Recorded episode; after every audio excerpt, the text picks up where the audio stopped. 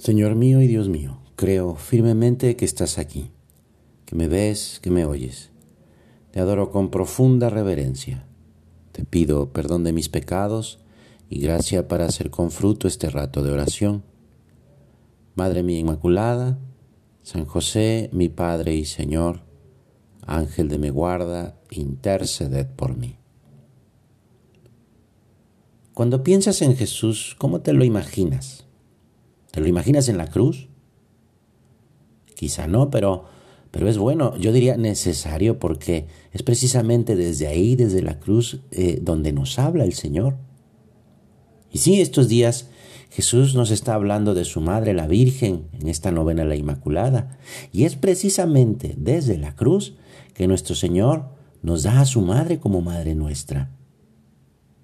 Dice el Evangelio, Junto a la cruz de Jesús estaban su madre, la hermana de su madre, María la de Cleofás y María la Magdalena. Jesús al ver a su madre y cerca al discípulo que tanto quería, dijo a su madre, Mujer, ahí tienes a tu hijo. Luego dijo al discípulo, Ahí tienes a tu madre. Y desde aquella hora el discípulo la recibió en su casa. En aquel discípulo, Juan, Cristo confía a su madre a todos los hombres y especialmente a sus discípulos que habían de creer en él, dice San José María. Y la Virgen en todos los hombres y en especial en los cristianos continúa prestando a su Hijo los cuidados que le ofreció mientras vivía en la tierra. Nuestra Madre está presente en nuestra vida, en nuestras dificultades, en nuestros triunfos, en nuestros dolores, en el desarrollo de nuestra relación con Jesús, en esos desvelos de Madre pero más cuanto más la necesitamos. Y esto porque la Virgen tiene un corazón materno, un corazón sobrenatural y humano al mismo tiempo. También dice San José María, no existe corazón más humano que el de una criatura que rebosa sentido sobrenatural. Piensa en Santa María, la llena de gracia. Cada uno es su hijo, su hija. Y esto es verdad, ¿eh? Mira, el camino de la santidad pasa por la cruz, porque Cristo está en la cruz. Dice el Papa Francisco, la cruz de Jesús es la palabra con la que Dios ha respondido al mal en el mundo. A veces nos parece que Dios no responde al mal y, que se queda callado en silencio.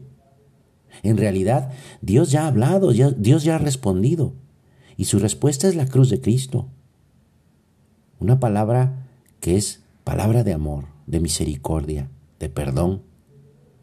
Y es también de juicio. Dios nos juzga, pero nos juzga amándonos. Si recibo su amor, me salvo. Y si, y si no me condeno, pero, pero no por Él, sino, sino por, porque yo estoy rechazándolo. Porque Dios no condena, sino que ama y salva. La palabra de la cruz, sigue diciendo el Papa, es la respuesta de los cristianos al mal ese mal que sigue actuando en nosotros y alrededor nuestro. Los cristianos tienen que responder al mal con el bien. ¿Cómo? Tomando sobre sí mismos la cruz como Jesús. Esa cruz que se presenta en nuestra vida de muy diferentes maneras. Enfermedad, pobreza, cansancio, dolor, soledad, desprecio. Hoy podemos examinar en nuestra oración esa disposición que tengo ante esa cruz que se nos muestra muchas veces. Me quejo con frecuencia ante la contrariedad. Doy gracias a Dios también por el fracaso, el dolor y la contradicción. ¿Me acercan a Dios estas realidades o me separan de Él? Mira, vamos a pedirle a la Virgen no dejar no dejar al Señor solo en la cruz. ¿Cuántas personas hay que huyen corriendo de Dios buscando solo placeres y goces terrenos? Pero tú y yo, que somos muy de María, queremos poner la luz y la sal de la mortificación cristiana en toda nuestra vida. Bien seguros que así nos unimos al Señor y nos identificamos más y más con Él y ayudamos eficazmente al bien de la Iglesia y al bien del mundo, a la salvación de las almas. Nuestra vida está llamada a estar en la cruz, en el sacrificio, como, como la vida de Cristo. Pero no pienses que esto se trata en una vida triste o amargada. No.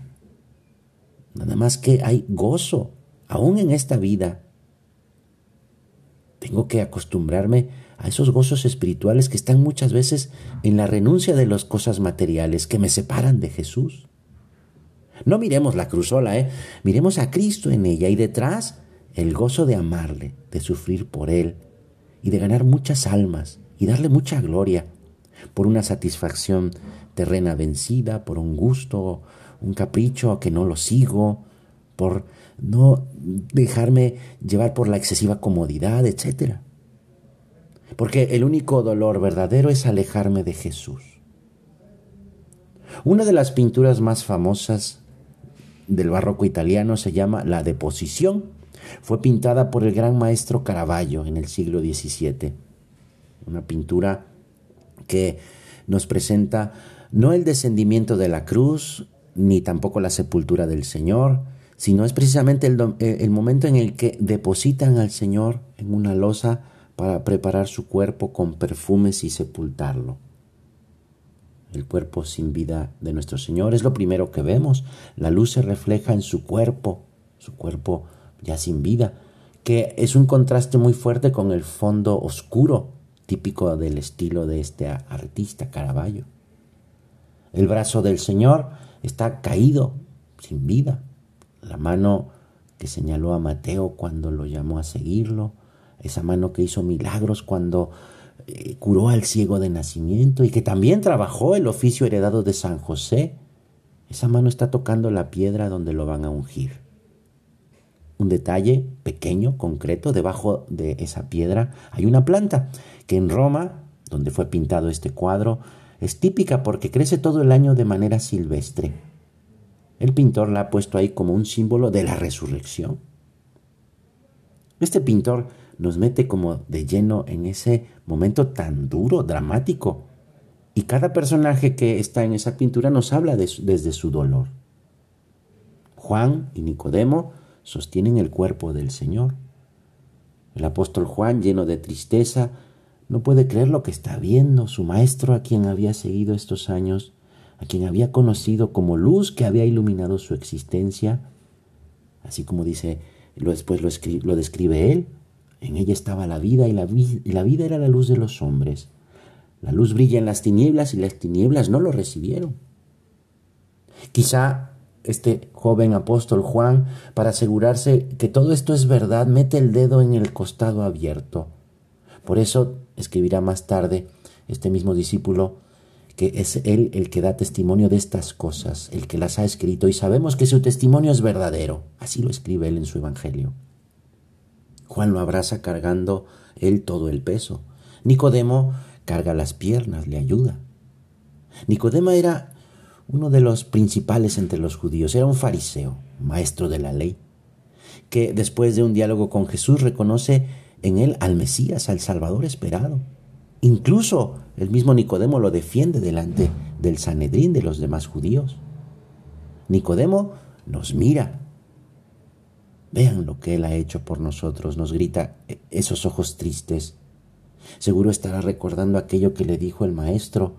Te aseguro que el que no renace de lo alto no puede ver el reino de Dios.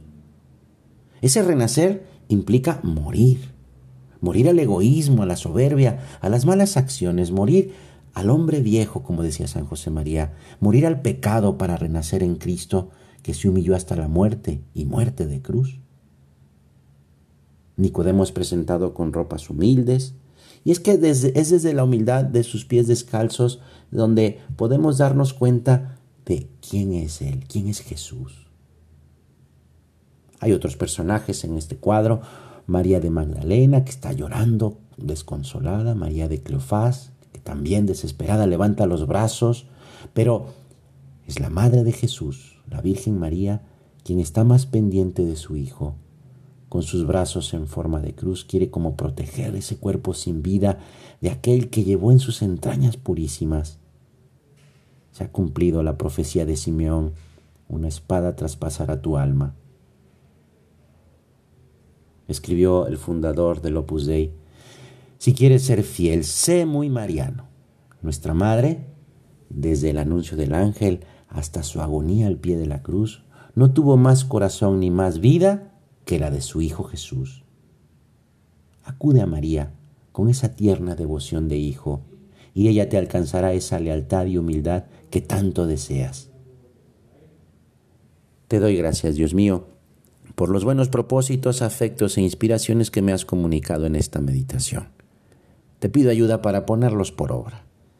Madre mía Inmaculada, San José mi Padre y Señor, Ángel de mi guarda, interceded por mí.